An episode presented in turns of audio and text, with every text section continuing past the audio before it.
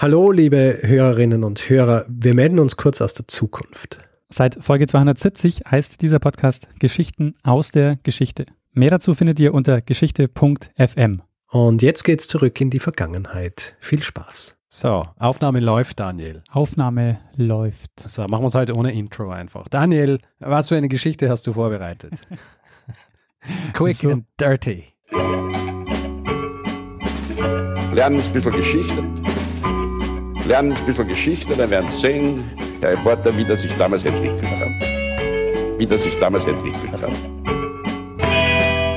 Hallo und herzlich willkommen bei Zeitsprung, Geschichten aus der Geschichte. Mein Name ist Richard. Und mein Name ist Daniel. Ja, Daniel, wir sind bei Episode 127 angelangt. Ja, Ähm, 126 großartige Folgen, in die viel Arbeit, Schweiß und Blut geflossen ist. ja, es war sehr mühsam. Und jetzt sind wir hier äh, quasi Wracks unserer eigenen Ambition, ja, Ja. und mit den, mit den letzten Kräften, die wir noch haben, Ist das eine Anspielung auf die letzte Episode? vielleicht. Ähm, na, Daniel, Episode 127, 126 Folgen sind natürlich vorher kommen. Die 126. Erinnerst dich, was das war? Ja, äh, da ging es um die äh, Franklin-Expedition und äh, die, der Versuch, die Nordwestpassage zu durchqueren. Für alle, die es hören, die das jetzt hören, ohne sie angehört zu haben. Es ist, ähm, ich sage jetzt nicht mehr, aber ja, es ging um die Franklin-Expedition. Interessanterweise habe ich jetzt im New Yorker einen Artikel gelesen über die, über die Antarktis, Mhm. also Süden. Äh, auch sehr spannend, auch sehr kalt und auch viele äh, Dinge, die dort schiefgelaufen sind. das heißt, äh, generell äh, ist es so, ins Eis zu gehen, immer ein bisschen Abenteuer. Das heißt, da sind noch weitere Episoden von dir zu erwarten über gescheiterte Eisexpeditionen. Ja, ich habe auch, ähm, nachdem ich ja gesagt habe, es gibt, äh, ich, ich mache deswegen immer nur über Gescheiterte, weil, weil äh, es gibt halt keine, die nicht gescheitert sind, die spannend sind, habe ich, äh, habe ich einen Hörerhinweis gekriegt zu einer, die nicht so katastrophal gescheitert ist und vielleicht wird es auch eine Episode, ich muss immer ein bisschen, bisschen Pause machen zwischen den, zwischen den Schiffsexpeditionsfolgen, weil ansonsten ja, wird es ein bisschen fad. Ja gut, Daniel, dann würde ich sagen, weil ich ja letzte Woche eine Geschichte erzählt habe, bist du diese Woche dran. Und ähm, was hast du mitgebracht? Ja, ähm, Richard, heute springen wir mal wieder in den Norden, also nicht so nördlich wie du letzte Woche, Ja, aber ich war die letzten Male ja in Nordamerika unterwegs. ja, Und diesmal geht's um, also es geht um eine Geschichte, die spielt in Hamburg und in Dänemark. mhm. Und eigentlich spielt sie nicht in Hamburg, sondern sie spielt in Altona. Also sie Mhm. beginnt in Altona. Sagt dir Altona was? Äh, es ist ein Teil von Hamburg, oder? Genau, äh, Altona ist inzwischen ein Bezirk in Hamburg, aber Altona ist ein besonderer Bezirk, weil Altona war Mhm. viele Jahre während der frühen Neuzeit Teil des Dänischen Reiches, Okay. also ab 1640. Und sie war nicht nur irgendeine Stadt des Dänischen Reiches, sondern im 18. Jahrhundert nach Kopenhagen die zweitgrößte Stadt des Dänischen Reiches. Und äh, Dänemark selber war damals auch noch größer, also es gehörten noch Norwegen, Grönland und Schleswig und äh, Holstein dazu. Aha. Bis 1864 war Altona unter dänischer Verwaltung, äh, war dann eine eigenständige Stadt und erst 1938 wurde Altona dann eingemeindet und ein Teil dann der Stadt Hamburg. Daraus ergeben sich ähm, auch viele Besonderheiten, ähm, für die es aber dann einen eigenen Zeitsprung braucht, äh, um die wird es heute nicht gehen. Wichtig ist aber, dass Altona eine lange Tradition hat, was ähm, Toleranz und freie Religionsausübung betrifft. Es gab daher viele, die nach Altona geflohen sind, wenn sie religiös verfolgt wurden. Und Altona war zum Beispiel auch ein wichtiger Pressestandort, weil eben dort eine tolerantere Obrigkeit war. Ähm, und noch ein letzter Hinweis vielleicht ähm, zum Namen ähm, Altona. Da gibt es nämlich eine nette Anekdote. Ähm, kannst du dir vorstellen, was Altona bedeutet? Äh, vielleicht irgend sowas erhöht oder sowas in die Richtung. Ja, ähm, es, es hat was mit Ort zu tun, ja. Also da gibt es die Anekdote, dass die Hamburger fanden, dass die Stadt allzu nah war, also allzu nah an der Hamburger Stadtgrenze und sich daher der Name ableitet. Die Ereignisse, um die es jetzt geht, fanden in der zweiten Hälfte des 18. Jahrhunderts statt und nahmen von Altona aus ihren Lauf. Ähm, die Protagonisten und die Protagonistin dieser Folge sind Johann Friedrich Struensee, der dänische König Christian VII. und die Königin Caroline Mathilde. Mhm. Sagt dir eine der drei Personen was? Na, Sehr gut. Struensee ist äh, in Halle geboren, 1737 und er studiert Medizin und landet mit 20 frisch promoviert in Altona, weil sein Vater Adam Struensee dort Pastor wurde. mhm. Und der Struensee, der wurde dann Stadtphysikus und Armenarzt und der tut sich da schon ein bisschen hervor, weil er einige Sachen anders macht als seine Kollegen. Also er führt zum Beispiel die Pockenimpfung ein. Er hielt auch nichts von der Säftelehre, also von der äh, Vier-Säfte-Lehre, die es äh, seit der Antike gab und bis ins 18. Jahrhundert ungefähr äh, sehr verbreitet war, wo es darum ging, dass die richtige Mischung an Säften äh, Gesundheit bedeutet und die Ungleichgewicht äh, und Ungleichgewicht dieser Säfte eben dann Krankheit, ähm, Krankheit bedeuten. sind wir ja auch schon einige Male begegnet im Zuge unserer Zeitsprung-Karriere. Genau, also immer wenn es so um Wissenschaftsgeschichte und Medizin geht, da ist Ja. die Vier-Säfte-Lehre immer ganz wichtig. Ich glaube, ist ja auch bei, beim Skorbut ein mögliche, ein möglicher Grund gewesen, der angenommen worden ist, dass die Säfte einfach in, äh, in also irgendwas mit den Säften nicht stimmt. Und um die Säfte wieder ins Gleichgewicht zu kriegen, äh, hat man dann sowas gemacht wie Aderlass zum Beispiel. Das war eine sehr, sehr wichtige Maßnahme damals. Ähm, der Struensee, der war, ähm, der war auch forschend tätig. Also von ihm stammt zum Beispiel die erste medizinische Beschreibung der Maul- und Klauenseuche. Und er war auch sehr bekannt dafür, dass er ähm, Krätze mit Schwefelsalbe ähm, behandelt hat und damit äh, sehr große Erfolge feiern konnte. Mhm. Der Struensee wird dann auch Landphysikus. Ähm, der Unterschied ist deshalb wichtig, weil das war für ihn wesentlich einträglicher, weil er jetzt nämlich vermehrt mit adligen Kranken in Kontakt kommt und er damit halt wesentlich besser verdient hat. Und er ist sogar so erfolgreich, dass er in Kontakt kommt mit äh, dem König Christian Siebten, den er, den er ab 1767 behandelt, wenn der in Altona ist. Und ein Jahr später, 1768, begibt sich Christian der Siebte auf eine einjährige Reise und Struensee begleitet ihn dann als sein Reisearzt. Mhm. Über Christian den Siebten müssen wir ähm, jetzt noch ein bisschen genauer reden. Der wurde nämlich 1766, kurz vor seinem 17. Geburtstag, König von Dänemark.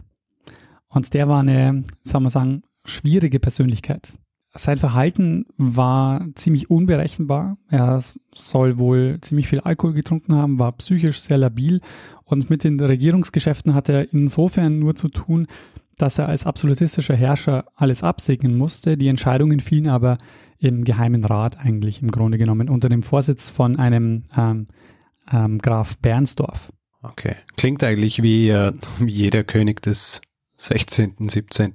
Jahrhunderts. Ja, ähm, da ist was dran. Bei ihm war es aber anscheinend noch ein bisschen Ärger. Also es ist teilweise wirklich zweifelhaft, ob er überhaupt regierungsfähig war. Zumindest war das zeitweise wohl eher nicht. Es gibt auch wahnsinnig viele Anekdoten über seine Eskapaden. Also zum Beispiel hat er seinen Mhm. Lieblingshund ähm, zum Titularkonferenzrat gemacht. Damit wären wir wieder bei den Haustieren. Richtig. Das, äh, das, was ihm am nächsten ist, mit dem er sich am verbundensten fühlt, das wird dann äh, in, ein Amt, in ein Amt erhoben. Also der, der König gilt als, ähm, als schwierig, ähm, psychisch labil und ähm, ja, eigentlich nicht regierungsfähig und ähm, er hat selber auch gar keinen Bock auf den Job. Also es gibt eine Anekdote, wo er sagt, ähm, er wünscht sich so sehr, dass irgendwann ähm, in der Stadt quasi sein vertauschter Zwillingsbruder gefunden wird, der dann die Regierungsgeschäfte übernehmen kann und, und äh, er könnte dann quasi ein normales Leben führen. Ja, interessant. Es ist auch so, dass man ihn auf diese, auf diese Europareise schickt, um ihn ähm, vom Hof fernzuhalten, weil er da mh, gerade eine Affäre am Laufen hatte und das irgendwie alles ein bisschen zu bunt trieb. Also er hat sich wohl auch in Kopenhagen immer rumgetrieben ähm, und also un, unverkleidet sozusagen und hat sich dort, ähm, dort sehr ähm, exzessiv vergnügt. Und ihn dann also auf die, auf die Reise geschickt ähm, und der Struensee der kann gut mit ihm umgehen. Also der König fasst Vertrauen zu ihm und nach der Reise bittet er ihn, nach Kopenhagen zu kommen und am Hof wird dann Struensee königlicher Vorleser und dann ähm, auch sein Leibarzt. Mhm. Diese, diese Europareise, von der du gesprochen hast, das ist so eine, so Grand Tour, oder? Also so diese, diese große Tour, wie sie fast alle gemacht haben, die vermögend oder sonst wie waren zu der Zeit, oder? Also er ist vor allen Dingen äh, zu unterschiedlichen Herrschern gefahren. Also er war dann in Frankreich, mhm. in Versailles, der war dann bei Georg III. Okay. in England. Also der hat so die, die Tour zu den, äh, zu den anderen absolutistischen ja. Herrschern gemacht. Ja. Und es dauert nicht lange, ähm, bis dann Struensee auch politischen Einfluss gewinnt. Also er ist zunächst mal Leibarzt und äh, kümmert sich eben um, um den König. Relativ kurze Zeit später beginnt dann Struensee politischen Einfluss zu gewinnen. Vor allem deshalb, weil er eben eine enge Bindung zum König und zur Königin, äh, Königin hat. Ähm, er war nämlich auch bei längeren Land, äh, Landaufenthalten des Königpaares, des Königspaares dabei und gewann dann so auch direkten Einfluss auf die beiden. Und der König macht ihn dann zum Kabinettssekretär und ähm, dann folgen auch so die ersten Struenschen äh, Gesetze, die der König unterschrieb. Und die stehen alle ganz im Zeichen der Aufklärung. Ähm, also die Einführung der Meinungsfreiheit und Pressefreiheit zum Beispiel ähm, kommt da.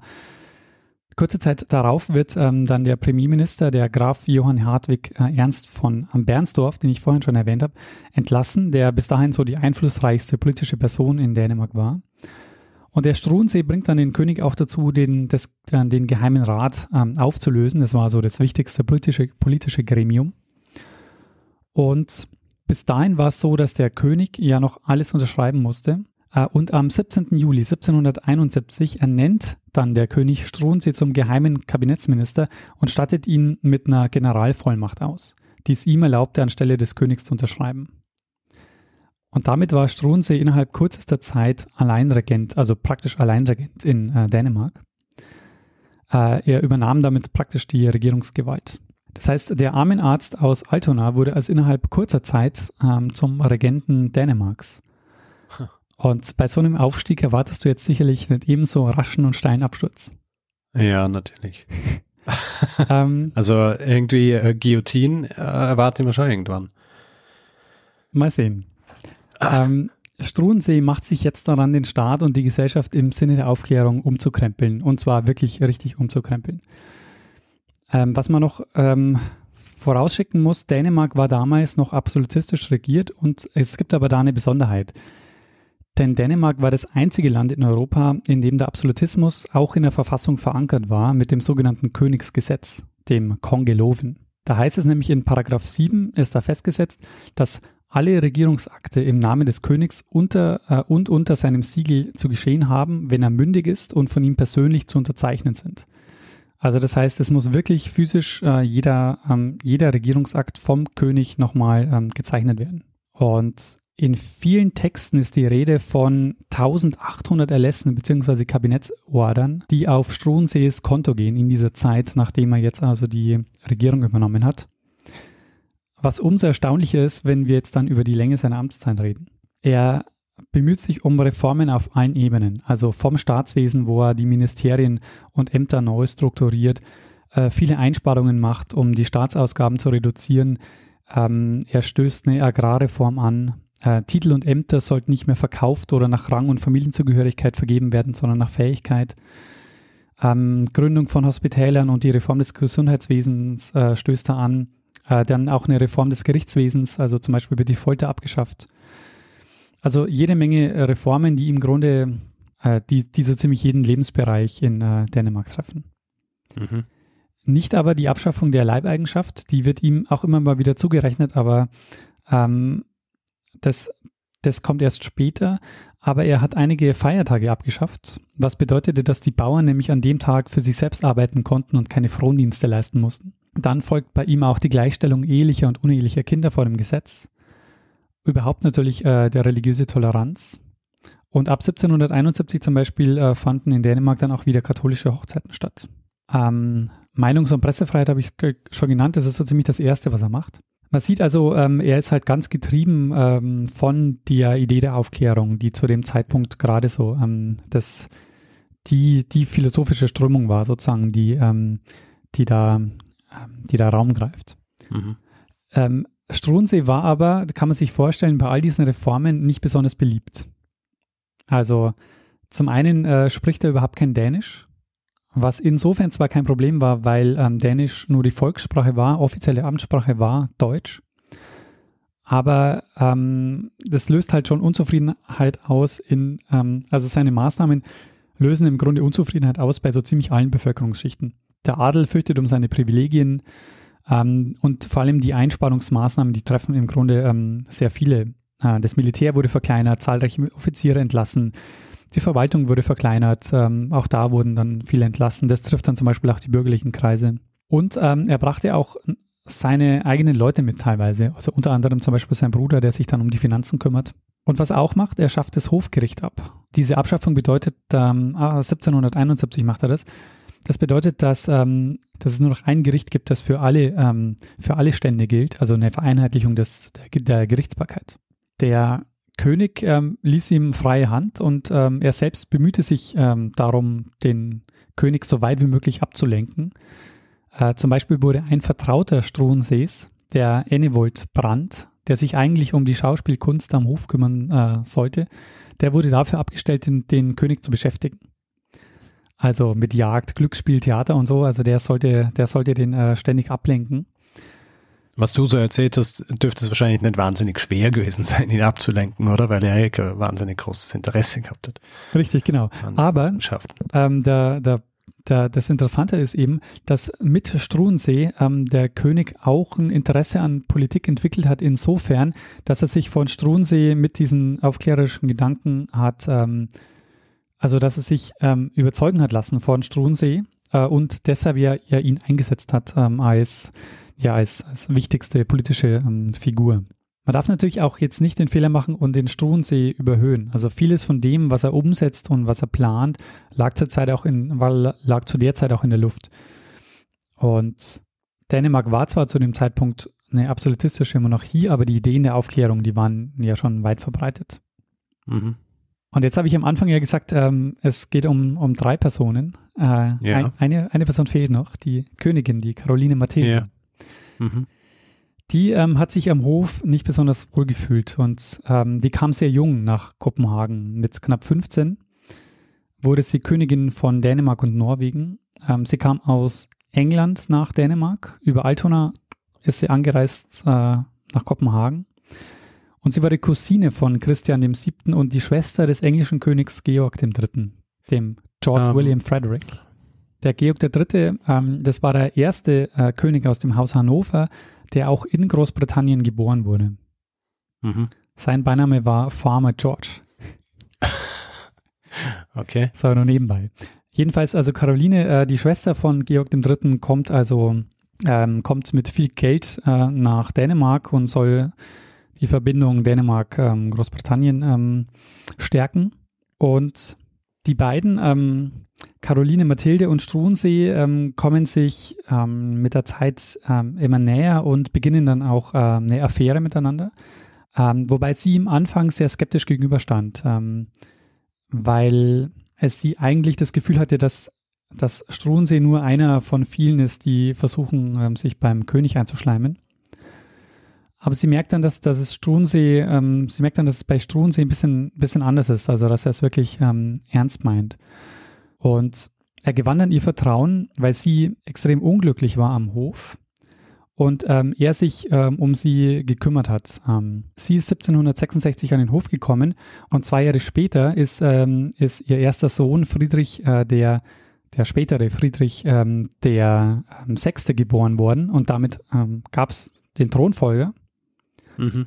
Und ähm, der König hat sich in, ab dem Moment ähm, praktisch nicht mehr für sie interessiert. Er, hat, äh, er hatte seinen Thronfolger und äh, damit äh, war für ihn die Sache gegessen. Und ähm, das hat ähm, ja, Caroline äh, Mathilde hat sich sozusagen einsam gefühlt am Hof und ähm, ähm, der, der erste Moment, wo er, wo er dann sozusagen äh, ihr Vertrauen gewinnt, ist, dass er sich zum einen um, um sie kümmert. Also er empfiehlt ihr dann zum Beispiel, sich zu bewegen und zu reiten, was sie dann auch macht. Also sie, sie Sie beginnt viel zu reiten. Ähm, und das sind auch die Phasen, wo er sie dann täglich begleitet. Also sie gehen, sie gehen dann äh, jeden Morgen reiten.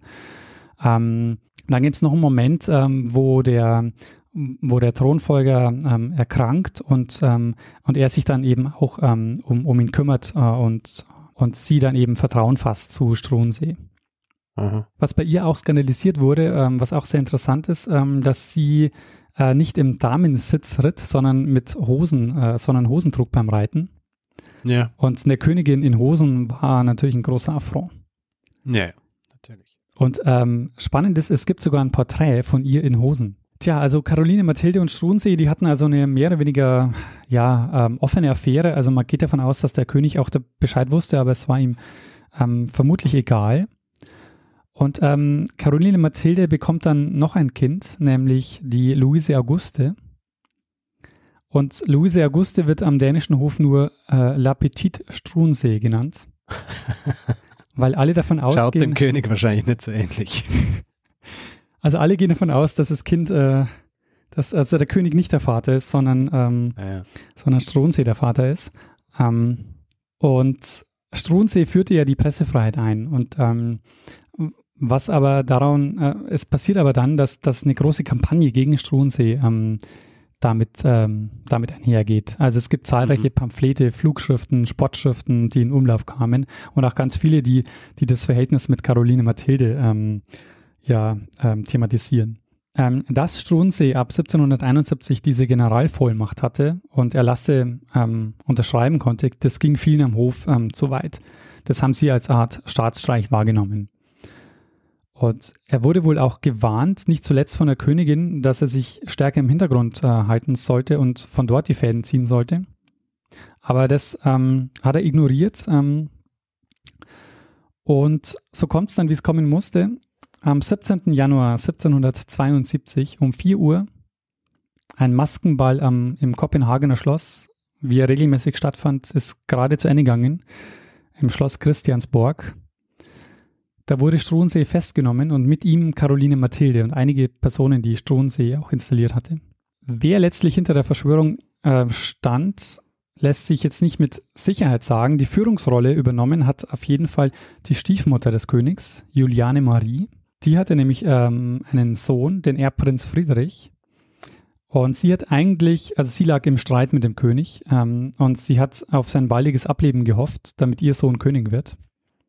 Mhm. Und sie hat wohl auch ähm, die, die, die politischen Fäden gezogen ähm, nach, dem, nach dem Tod ihres Mannes. Ähm, und der, der König selber war ja eine sehr schwache Person. Das heißt, das ging am Anfang relativ gut. Und der Struensee hat Mhm. ihr sozusagen einen Strich durch die Rechnung gemacht. Aber ähm, sie schlägt jetzt sozusagen zurück.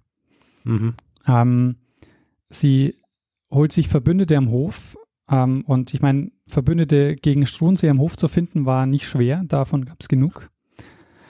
Und es tauchte dann auch ein Papier auf, das allerdings äh, gefälscht war, aber das beweisen sollte, dass Struensee mit der Königin die Entmachtung des Königs plante und äh, sie versuchen wollten, äh, diesen zur Abdankung zu bewegen. Mhm. Und der König selber hat es wohl nicht so ganz durchblickt, weil ähm, der war da wohl eher so ein bisschen der Spielball. Der wurde nämlich nach der Verhaftung, also um 4 Uhr nachts, nachdem er ähm, wieder ausgelassen gefeiert hatte bei diesem Maskenball, wurde er geweckt und man hat ihm den Haftbefehl vorgelegt und hat ihn unterschrieben. Und nach kurzer Zeit in Haft ähm, haben, hat sowohl Struensee als auch Caroline Mathilde das Verhältnis gestanden und es kam zur Anklage, unter anderem wegen Majestätsbeleidigung, Missbrauch der Regierungsgewalt, interessant auch der Anklagepunkt Misshandlung des Kronprinzen, weil nämlich ähm, Struensee ähm, hat als Arzt für Abhärtung plädiert. Also im Falle des äh, Kronprinzen hat er dazu geraten, dass er barfuß laufen sollte, sich einfach ernähren sollte und auch mal kalte Bäder nehmen sollte. Bei offenem Fenster schlafen. Solche Dinge, genau. Und ähm, also eben alles typisch Aufklärung und ähm, das wurde ihm aber dann jetzt zur Last gelegt, dass er eben den Kronprinzen misshandeln wollte und ihn eigentlich damit umbringen wollte. Ist ganz schön progressiv eigentlich. Ja, schon, gell? Ja. Tja, und äh, kurze Zeit später, am 23. April, begann dann der Prozess. Was meinst du, wie standen seine Chancen? Ähm, ich würde sagen, seine Chancen standen äh, äußerst schlecht.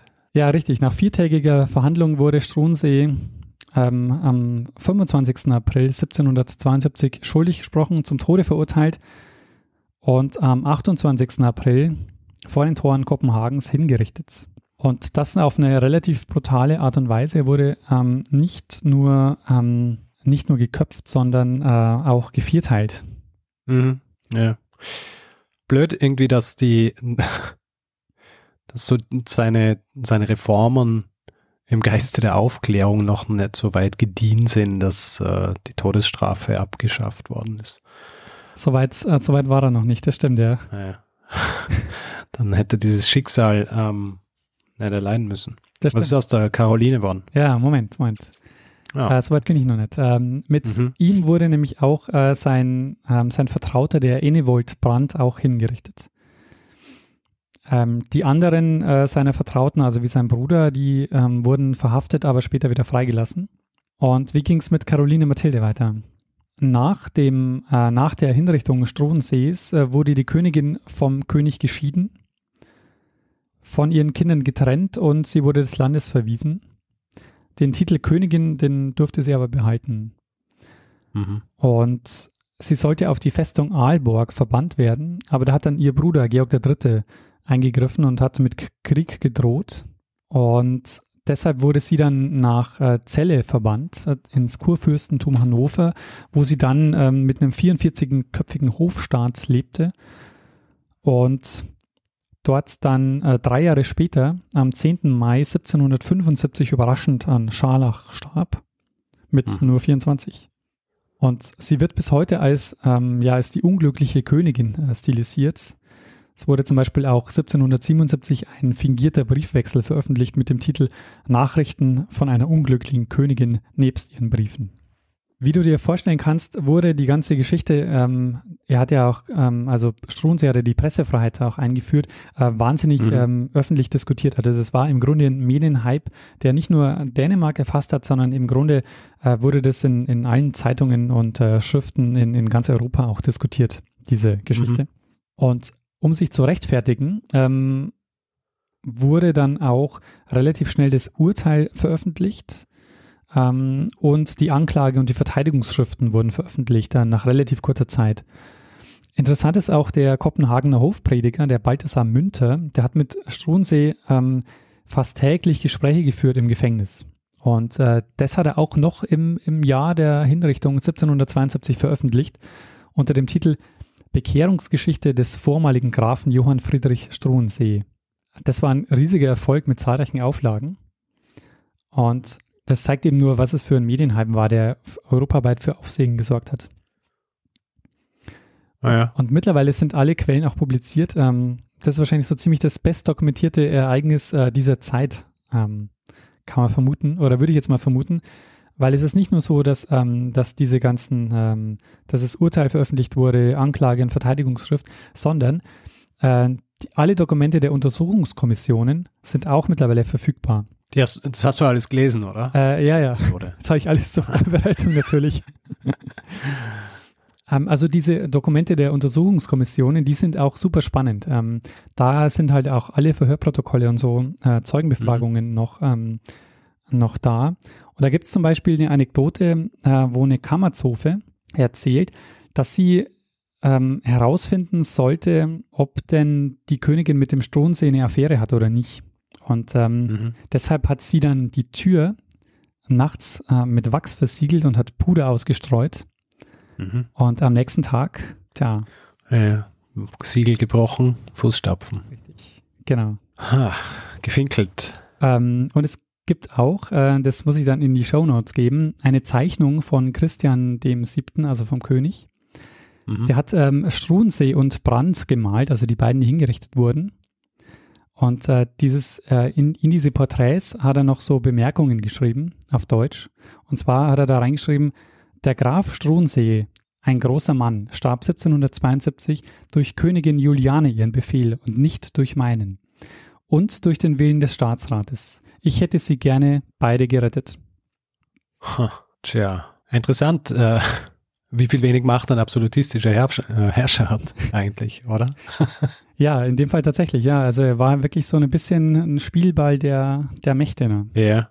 Ja, also interessant finde ich an dieser Geschichte auch, dass die Rezeption Struensees ähm, sehr unterschiedlich ist. Je nach politischer und zeitlicher Perspektive verändert sich das nämlich. Also wie er interpretiert wird. Mhm. Also da gibt's wirklich alles. Vom ähm, Despoten bis zum modernen Aufklärer und Helden, der als Märtyrer gefeiert wird.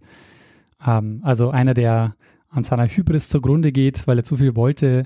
Äh, ich habe auch einen Beitrag gelesen, wo ein Historiker meint, ähm, dass er an seiner Ungeduld gescheitert ist Und das Bild Struensees verändert sich dann äh, auch insofern, weil der, das Aufkommen des Nationalismus im 19. Jahrhundert, wo es dann ja auch zum Konflikt mit dem von Dänemark, äh, zwischen Dänemark und dem Deutschen Reich kommt und auch dem Deutsch-Dänischen Krieg 1864, da galt er natürlich auf deutscher Seite als heldenhafter Märtyrer, der als Aufklärer Gutes im Sinn hatte.